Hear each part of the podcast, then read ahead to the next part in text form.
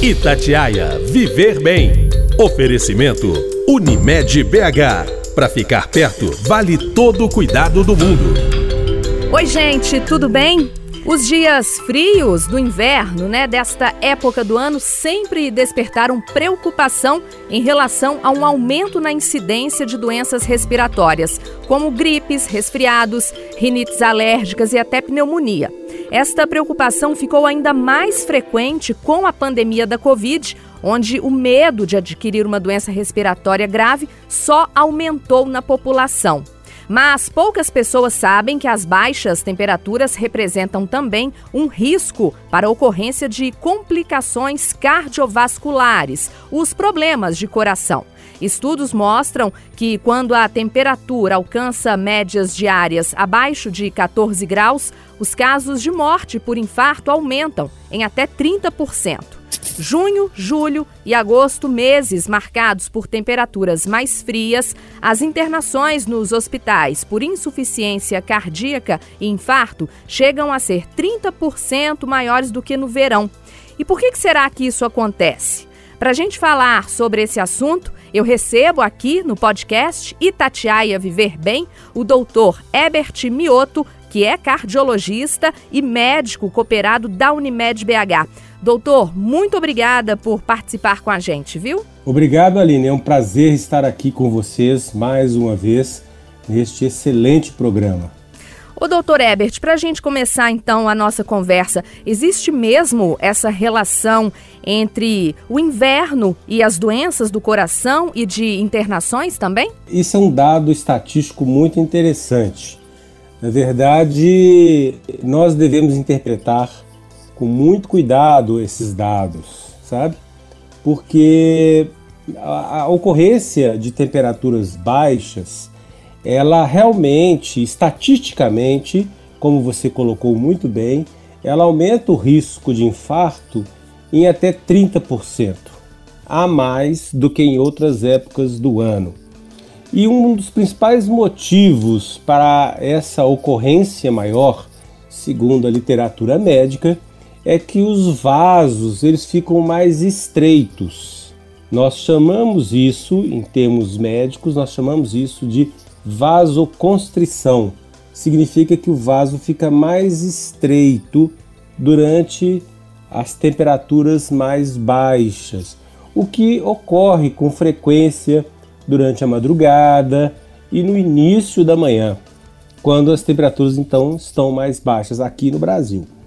É, então essa vasoconstrição, ou seja, esse estreitamento do vaso, geralmente faz com que o coração tenha que trabalhar mais. Ora, se ele trabalha mais, ele gera um desequilíbrio entre a necessidade de oxigênio pelo músculo cardíaco a, e a oferta desse oxigênio que é ofertada pelos vasos do coração, chamado coronária. Então, esse desequilíbrio eventualmente pode causar um infarto agudo do miocárdio. Entretanto, é importante que nós é, pontuemos uma coisa muito importante. Isso tem significado naquelas pessoas que já têm alguma alteração, alguma doença nos, nas coronárias. Uhum. Por exemplo, um entupimento com uma placa de gordura, Obviamente que num indivíduo jovem, um indivíduo saudável, um indivíduo que não tem nenhuma doença coronariana, é muito difícil acontecer isso. Uhum. Portanto, nós podemos até concluir que para a ocorrência do infarto é importante que o organismo, o indivíduo, a pessoa, ele tem que ter uma certa predisposição para o infarto também. Uhum. Isso não vai acontecer com uma pessoa de 20 anos de idade, perfeitamente saudável. Né? Uma pessoa que não fuma, uma pessoa que faz exercícios normalmente, de uma maneira regular, uma pessoa que não tem nenhuma doença cardiovascular prévia. Isso é muito importante a gente deixar claro. Não quer dizer que nós não devemos cuidar deles, dessas pessoas também. Sim, devemos estimular os hábitos de vida saudáveis para que eles atinjam a meia-idade ou a terceira idade numa condição clínica mais saudável. Para isso que servem as campanhas anti-tabaco, servem as campanhas para estimular a atividade física, ajuda muito também as campanhas por uma alimentação saudável, com pouca gordura saturada, ou seja, pouca gordura de origem animal, um consumo maior de, de, de, de fibras, de vegetais, que possam estimular é, a persistência dessa vida saudável. Ô doutor, e para quem já tem algum problema aí relacionado ao coração, algum problema cardíaco, quais os cuidados que a pessoa tem que ter agora no inverno? Excelente pergunta sua, sabe? As pessoas têm que ter, já de vários anos, criar o hábito de uma vida saudável, certo? Como eu comentei, é muito importante que as pessoas possam fazer uma alimentação saudável, atividade física, não fumar, controle da pressão arterial, controle eh, do nível de colesterol no sangue. Isso é muito importante. Ah, daí a importância de realizarmos check-ups periódicos, principalmente no sexo masculino a partir dos 40 anos é muito importante porque você já consegue, de, consegue detectar numa idade, vamos dizer, uma idade já mais jovem, essas doenças que muitas vezes são silenciosas. A pressão alta é uma doença silenciosa, assim como o colesterol alto é uma doença silenciosa e tem uma base hereditária, genética muito forte. Então, quando você a pessoa chega nos 35, 40 anos, é muito importante que, que ela possa fazer um check-up, uma avaliação preventiva para as doenças cardiovasculares. E assim você conseguir tratar esses problemas, diminuindo o risco de infarto em qualquer época do ano, em qualquer época do dia. É muito importante. E o tratamento é muito simples. O tratamento hoje da pressão arterial começa a, a pressão elevada, o tratamento começa com medidas, primeiramente, não medicamentosas, tirando o sal da comida o máximo possível, aumentando a ingestão de vegetais, é, fazendo atividade física. Se isso por si só não conseguir um controle adequado da pressão, nós podemos fazer o uso de medicamentos e hoje existem vários medicamentos com um potencial muito grande para o controle da pressão arterial. É, devemos ter em mente que a obesidade também contribui muito, então a atividade física junto com o controle alimentar no combate à obesidade é muito importante. E, e vou, vou ressaltar um ponto aqui que eu esqueci de comentar anteriormente, Sim. que é o hábito das pessoas se alimentarem mais no inverno do que no verão. No inverno parece que as pessoas comem mais e comem geralmente alimentos mais gordurosos. Isso aumenta também o risco de eventos de infarto, por exemplo, que possam acontecer. É interessante notar que no verão a gente tem um hábito de mais saudável, uma alimentação mais leve, mas no inverno a tendência é exagerarmos. Bom, eu tenho hipertensão, é, minha hipertensão está controlada, eu estou controlando a minha obesidade, estou fazendo atividade física regular, estou evitando alimentos muito calóricos, estou comendo muito mais vegetais do que o normal, do que normalmente eu comeria, ou seja, eu estou me cuidando mas ainda assim eu tenho um risco aumentado de um infarto no inverno. É, eu tenho um risco aumentado em torno de 30%. O que, que eu faço? Bom, se durante a avaliação médica cardiológica eu cheguei à conclusão de que esse indivíduo tem um risco alto de infarto, então nessa situação específica nós podemos dar início àquilo que a gente chama de prevenção secundária. O que, que é isso? A prevenção secundária é uma postura, é uma atitude, uma conduta do médico para o seu paciente, aumentando ainda mais os cuidados para o controle da pressão e do colesterol e também iniciando o uso preventivo de um comprimidozinho por dia de aspirina. Uhum. A aspirina ou AS, ele é uma excelente medicação, é uma excelente medicação que previne a ocorrência do infarto agudo do miocárdio. E é interessante lembrar que o uso da aspirina nessa situação é numa dose muito pequena, a dose que vai de 81 miligramas até 300 miligramas, ou seja, é uma dose muito pequena. Então, repetindo, se eu chego à conclusão que o paciente tem um risco alto de infarto, ele então vai ser encaixado naquilo que a gente chama de prevenção secundária, que além de todos os cuidados que eu já adotei com controle alimentar, com atividade física, controle da glicose no paciente diabético, muito importante, ainda assim, esses pacientes com risco maior, eu posso introduzir um comprimido de aspirina ao dia para diminuir o risco de infarto agudo do miocárdio. E isso produz um resultado muito bom para diminuir o risco de infarto. Claro, eu acho que é sempre interessante passarmos pelo médico pela seguinte razão: se o paciente ele não se encaixa na prevenção secundária, o uso da aspirina ou do AS nessa na, na, na chamada prevenção primária aumenta muito a, o risco de sangramento.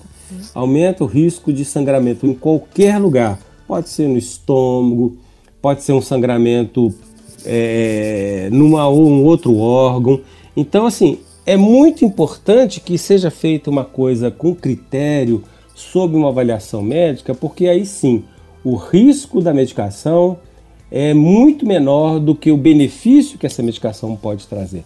Porque eu estou usando com uma indicação precisa, uma indicação correta. Então o risco é menor do que o benefício.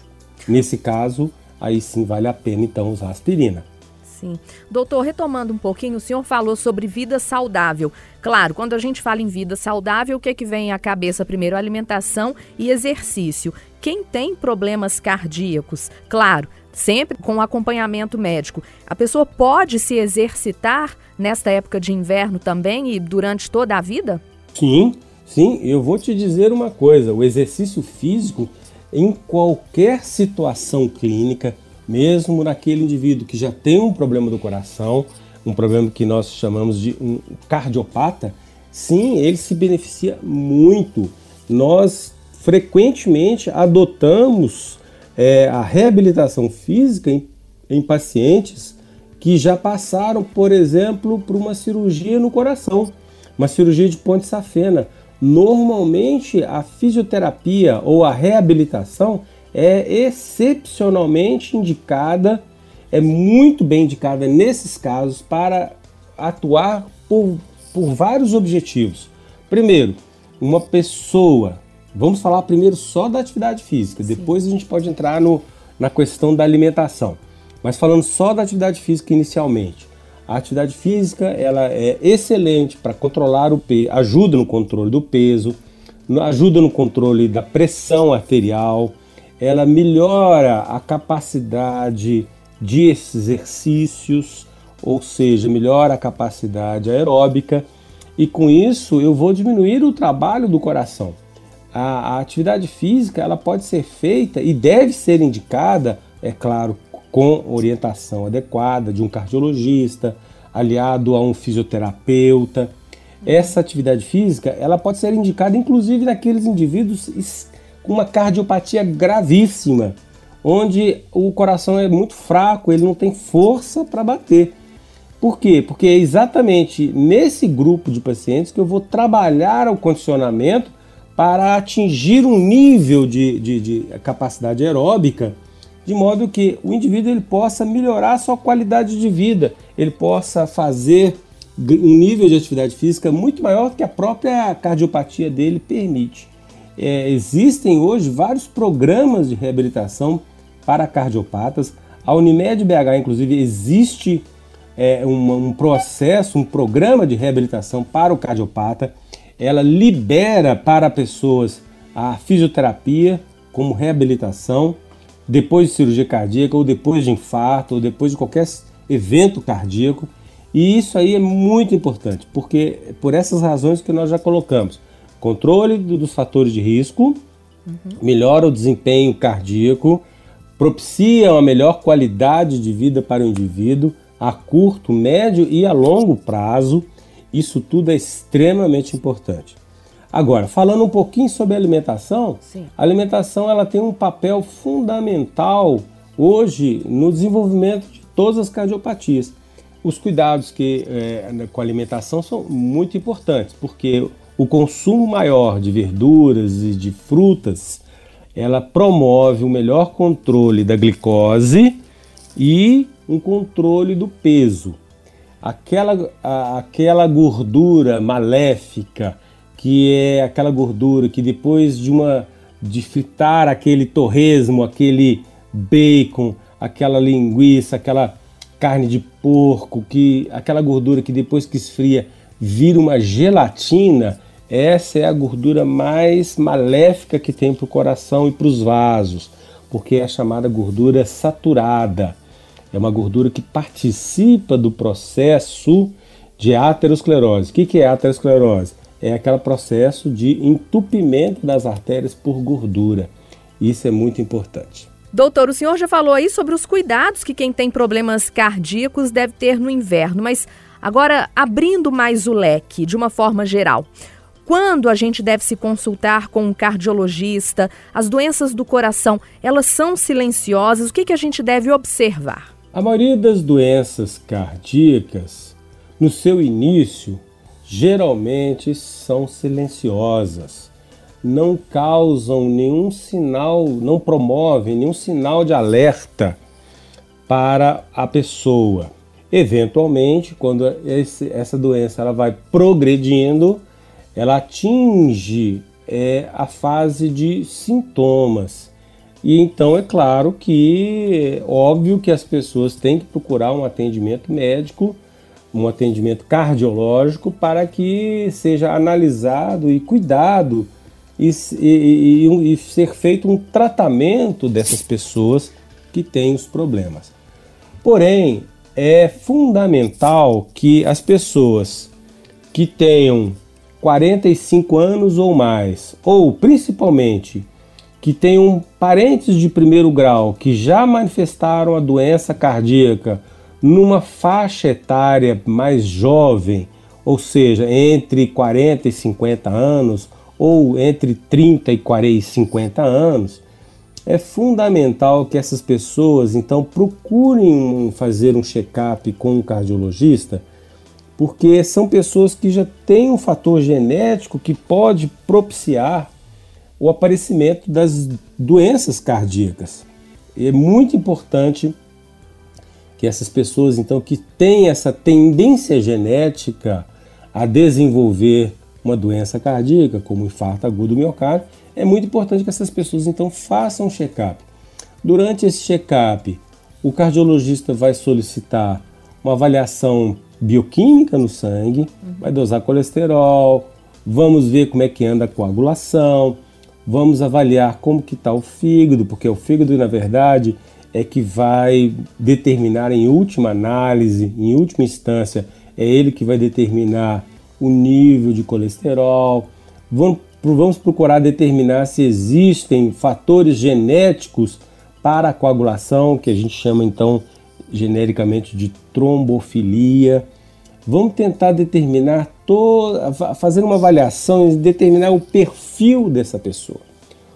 É muito importante também fazer uma avaliação ergométrica para determinar o grau de condicionamento físico para planejamento desse condicionamento físico, se não existe, nós vamos planejar, fazer um planejamento da atividade física, sempre com orientação, nunca, nunca simplesmente por conta própria.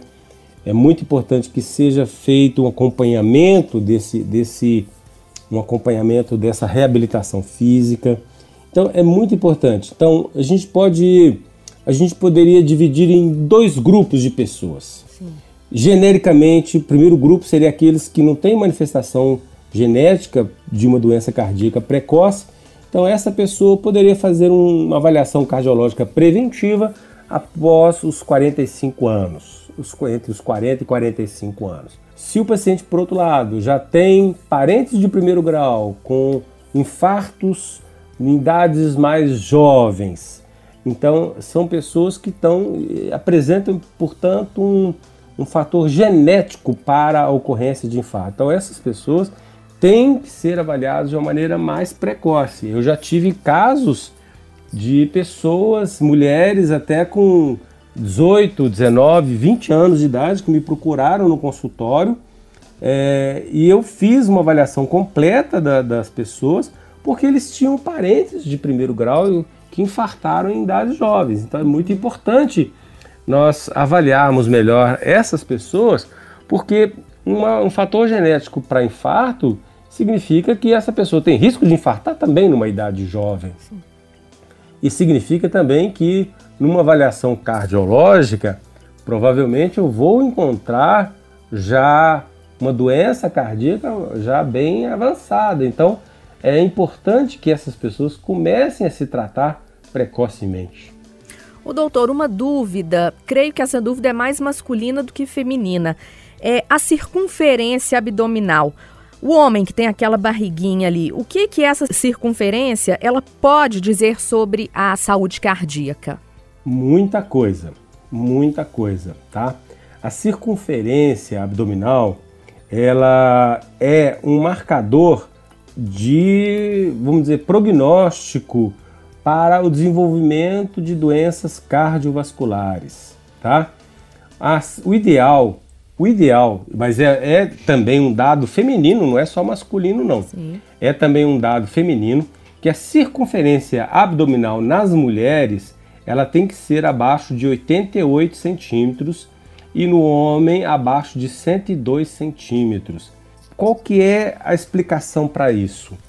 Quanto maior a circunferência abdominal, maior é o risco de desenvolvimento de alterações bioquímicas, metabólicas, como aumento de colesterol.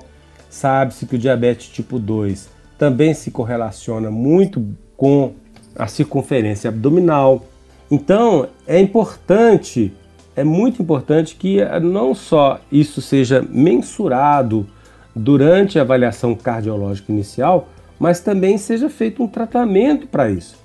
No homem, o melhor é deixar a cintura para se encaixar como baixo risco, a cintura abdominal tem que ser menor que 94. Acima de 102 já é um risco muito aumentado, tanto de diabetes méritos tipo 2, ou seja, aquele diabetes que surge na vida adulta, é diferente do diabetes tipo juvenil, tá certo? Uhum. É muito importante que a gente então faça esse cuidado no sexo masculino. Então, de preferência no sexo masculino, abaixo de 94 centímetros de circunferência abdominal no homem e abaixo de 80 centímetros na mulher. 80 centímetros de circunferência abdominal, medindo exatamente acima desse ossinho do quadril aqui, que nós chamamos de crista ilíaca, tá certo? É, a medida é feita nesse nível desse osso do quadril, tá? Acima de 94 e até 101 centímetros no homem, é considerado risco aumentado de complicações metabólicas e na mulher entre 80 e 87 centímetros. E é considerado um risco muito aumentado no homem acima de 102 e na mulher acima de 88 centímetros. Risco muito aumentado. Lembrando, esse risco muito aumentado envolve um risco muito aumentado também de problemas cardiológicos no futuro. Nós estamos é um, é um link que um está ligado ao outro. Se eu tenho um maior risco metabólico, ou seja, eu tenho mais chance de colesterol alto, de glicose alta, mais problemas cardiológicos eu vou ter lá na frente. Então é muito importante que a gente é, fique atento à, à cintura abdominal. E a redução da cintura abdominal habitualmente está associada à perda de peso, reduz as taxas de risco de eventos no futuro também. Então a ideia é usar esses valores de cintura não apenas como um índice, mas também como uma meta para ser atingido. Então nós temos que tentar o máximo possível reduzir a cintura abdominal. É, isso aí é um dado que é facilmente avaliado numa consulta cardiológica. Às vezes você não precisa nem medir, porque o paciente já chega lá para você com uma obesidade abdominal muito importante, então você não precisa nem medir, você sabe que está muito alto. Uhum. Então você já vai trabalhar com isso. Mas sempre, sempre, sempre é bom medir para poder fazer o acompanhamento da, desse índice, que é um índice muito importante, que tem a ver com o risco cardiovascular é, bem importante. Poderíamos dizer também que outros fatores são importantes. Vou citar aqui o índice de massa corpórea, IMC. O que, é o IMC? IMC é muito fácil calcular, qualquer um pode fazer esse cálculo. É eu pegar o peso em quilos e dividir pela altura ao quadrado, altura em metros. Se eu pego o peso de um indivíduo adulto, na qual eu divido pela altura em metros, elevo ao quadrado. Então, eu tenho, se eu tiver valores entre 18,5 até 25, é considerado IMC normal, essa pessoa não tem problema. Acima de 25, é, abaixo de 30, é considerado sobrepeso. Obeso acima de 30 e até 35, obeso grau 1. Obeso grau 2 seria entre 35 e 40. E acima de 40 é considerado obeso grau 3 e muitas vezes também chamado de obesidade mórbida. Nesses casos, a abordagem tem que ser uma abordagem multiprofissional nesses indivíduos com obesidade mórbida. Eu vou precisar sempre de vários profissionais envolvidos aí no tratamento desses pacientes com obesidade mórbida, porque isso por si só já tem um risco muito alto. Nós conversamos aqui no Itatiaia Viver Bem com o doutor Ebert Mioto, que é cardiologista, médico cooperado da Unimed BH. Doutor, eu queria te agradecer mais uma vez, viu? Seus esclarecimentos foram ótimos. Muito obrigada por participar aqui com a gente. Imagina, Aline, é um prazer participar do programa com você e com seus ouvintes. É sempre uma honra estar aqui e falar para vocês um pouquinho sobre a saúde e principalmente a saúde cardiovascular. Estou à disposição, sempre que precisar, é só me contactar que eu virei com o maior prazer. E na semana que vem eu volto com mais um tema super importante sobre a nossa saúde. Até lá! Itatiaia Viver Bem. Oferecimento Unimed BH. Para ficar perto, vale todo o cuidado do mundo.